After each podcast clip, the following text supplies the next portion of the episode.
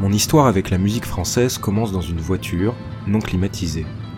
C'est la route des vacances, je suis assis derrière et l'autoradio passe les mêmes chansons en boucle, qu'elles viennent des ondes FM ou des compilations achetées dans les stations-service.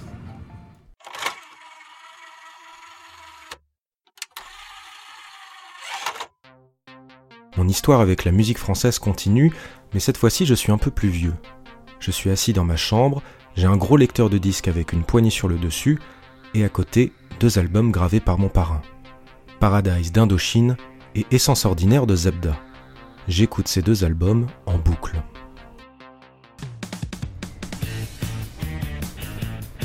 Mon histoire avec la musique française se termine en 2007 lorsque sort Favorite Worst Nightmare, le deuxième album des Arctic Monkeys.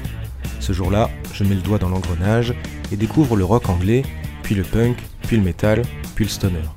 Bref, plus le temps pour Indochine ou Zebda, je commence à rejeter tout ce qui se fait en France, persuadé que l'herbe est plus verte de l'autre côté de la Manche.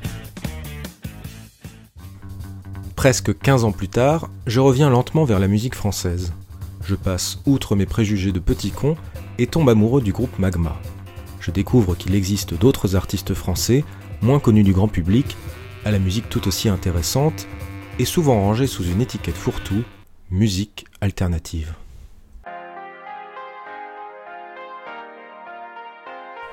C'est pourquoi j'ai eu l'idée de créer mon propre podcast, une sorte de cartographie alternative de la musique en France.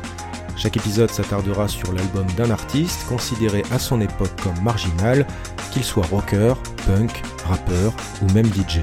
La pop, euh, c'est quelque chose qui commence dans la marge et qui se déplace vers le centre. Et j'aime bien, j'aime bien cette définition. Je trouve que ça, ça marche assez bien.